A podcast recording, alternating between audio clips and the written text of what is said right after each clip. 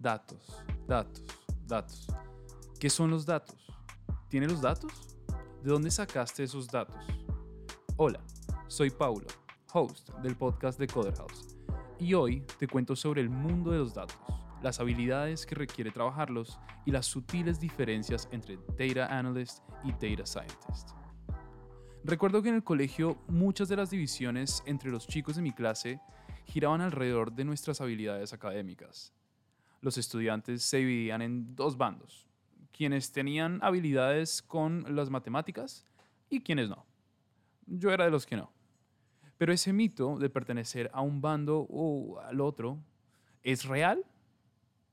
La charla TED de Rebecca Nugent convence a su auditorio que no.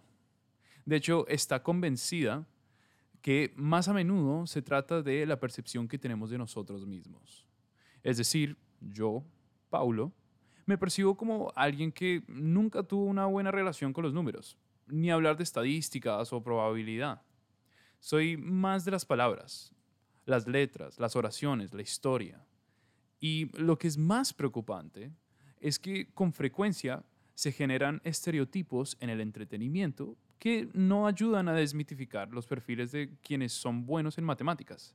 Piensen en The Big Bang Theory, por ejemplo. Nugent es profesora de estadística y data science de la Carnegie Mellon University y asegura que las lógicas del data science son comunes al día a día. Consideren un ejemplo tan cotidiano como cruzar la calle. A la distancia veo un auto, acelera, giro la cabeza y veo la vereda de enfrente. Pierdo de vista el auto, pero sé que continúa acelerando. Antes de dar el primer paso, calculo la posibilidad de cruzar la calle, saco las probabilidades de que me pueda chocar, que lo pueda eludir, recibo un dato, lo proceso, creo mi propia hipótesis, me hago un modelo mental de los posibles resultados y una vez tomada la decisión lo pongo todo a prueba. Cruzo la calle, llego al otro lado de la vereda y no por suerte. Calculé. Estadística. Eso que tanto rechazaba en la escuela, al final lo aplico en las situaciones más simples de todas. La vida está repleta de variables, datos e información que registramos, utilizamos, analizamos, formamos nuestras predicciones al respecto y hasta creamos nuestro propio modelo mental para procesarlo. La cantidad de datos que reunimos en nuestro día a día es inmensa, hasta asusta. Nuestro cerebro tiene la capacidad de 16 hard drives, tomando decisiones y clasificando el caos mismo de la cotidianidad. ¿Cómo nos vamos a percibir como malos en matemáticas con semejante calculadora natural? Entonces, ¿será que ya sabemos del data science? Si lo vemos como lo analiza Rebeca, sí, pero hace falta un poco más. Jordan Morrow cree que hace falta por lo menos ser un letrado en información y en datos. Todo para poder conllevar una vida más informada y no caer sujeto a los malestares de la información rápida. Porque Jordan recuerda que el mundo en el que vivimos hoy habilita un acceso a la información tan rápido que rara vez nos preguntamos cómo descifrar qué de todo lo que hay disponible es lo que busco y en lo que me puedo fiar. Estamos ante la cuarta revolución industrial, el mundo digitalizado. Todo está conectando entre sí, desde los smart speakers a las aplicaciones celulares, a las heladeras, a las lavadoras, y el resultado de todo eso son datos e información. Y así como el petróleo necesita ser trabajado por humanos para obtener su valor, también se necesita de humanos para obtener el real valor de los datos. Según Jordan, hay que aprender a leer, trabajar, analizar y argumentar con datos. Cuando leo datos, implica que si veo algo, lo logré comprender para utilizarlo a la hora de decir de manera más inteligente. Trabajarlos, en cambio, significa tener la seguridad que requiere utilizarlos para determinar su veracidad. Si hablo sobre analizar los datos, se trata de poder llegar a una observación o un insight que me habilite una decisión más acertada. Y argumentar con datos es adquirir la destreza de interrogar la información y los datos a medida que se me presenten para poder tomar una postura clara y defenderla con información necesaria. Pero, ojo, ser un letrado en los datos es solo la punta del iceberg, en materia de datos, por supuesto. Pero uno podría preguntarse cuáles son las habilidades más importantes para quienes buscan su futuro en datos. Pues para José Miguel Cansado son seis. Primero, la empatía. Luego, la creatividad. Siguiente, la comunicación. El liderazgo. La imaginación. Y la más importante de todas, la curiosidad. Ok, ok, ok. Ya sé que esto se dice de muchas carreras. Lo sé. Pero por un segundo, invito a que reflexionemos sobre cómo estas habilidades fortalecen un perfil interesado en quienes procesan y lidian con datos. La empatía, la creatividad, la comunicación, el liderazgo, la imaginación y la curiosidad son todas características que colaboran a quienes quieren realizar un cambio real, profundo y humano en la sociedad. Pero para lograrlo, hace falta no solo tener estas características como incentivo, sino saber contar las historias que esconden estos datos. El poder contar los datos es tan importante como poder trabajar con ellos. Poder contar historias con los datos que encontramos es fundamental al procesamiento de los datos. De hecho, Ben Wellington cuenta que atiende un taller de improvisación desde muy chico y encontró que las tácticas que utilizaba para improvisar le ayudaban a contar historias con datos. Hoy Ben se hace llamar un cuentista de los datos, o, como lo llama él, un data storyteller. Ben cuenta cinco tips que logra cruzar de la improvisación al trabajo con datos. Primero, que cualquier historia debe primero conectar con las experiencias de las personas. Quienes reciben las historias deben sentir que les son cercanas. Pero no hay que descuidar que por tratar de abarcarlo todo, y aquí viene el segundo tip, no perder el foco de nuestra historia.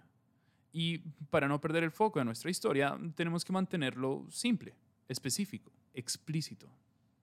Y como es sabido entre cuentistas, acá el cuarto tip, siempre conviene explorar aquello que uno conoce mejor que nadie.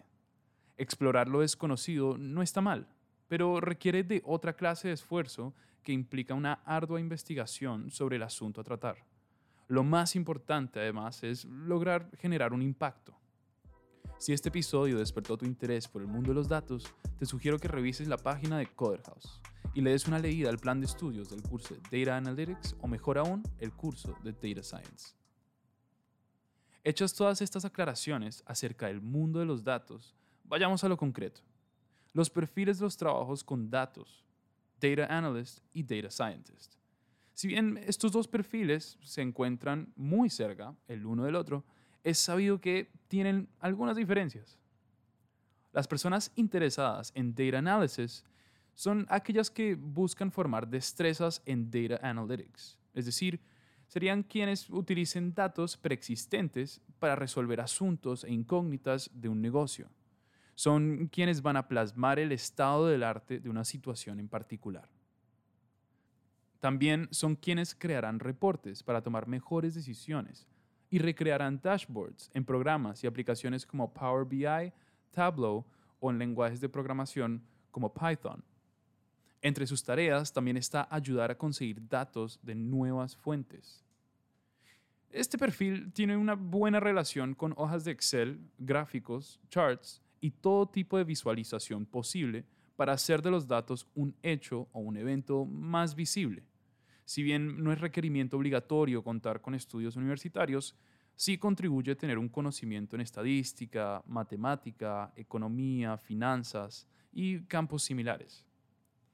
Entre las habilidades que se aprenden está el manejo de SQL, lenguajes de programación como R o Python, TensorFlow, visualización de datos en Tableau y Power BI, herramientas estadísticas como SAS, el lenguaje de programación, y SPSS, herramienta analítica. Trabajan también con Excel y las plataformas de cloud computing de AWS y Azure. Un montón, ¿no? Ahora veamos más sobre el data science. Por el otro lado, el data science, la ciencia de datos, utiliza datos para encontrar patrones busca predecir trends para el futuro de un negocio. Trabaja codo a codo con el equipo de ingeniería y utiliza métodos analíticos, analytical methods y modelos de machine learning, machine learning models, a menudo. Y utilizan sus habilidades en estadística, programación, machine learning para crear planes estratégicos e incorporan datos dentro de estos modelos y a menudo corrigen alguna de sus funciones para obtener mejores resultados. Además, crean algoritmos que buscan automatizar decisiones dentro de los negocios. Se encargan también del data cleaning, que consta de asegurarse que los datos obtenidos sean utilizables, buenos y se encuentren saludables para analizar también. Conducen tests de A y B y el Data Science busca encargarse de predicciones acertadas para el futuro de un negocio. Entre las varias tareas que realiza el Data Scientist está también interpretar datos digitales complejos como las estadísticas de un sitio web. Es quien tiene el veredicto por sobre todas las ediciones de actividad de datos. En el área de Data Science es más común encontrar a profesionales con educación universitaria en los campos de ciencias de la computación, estadísticas, matemáticas, economía y hasta física.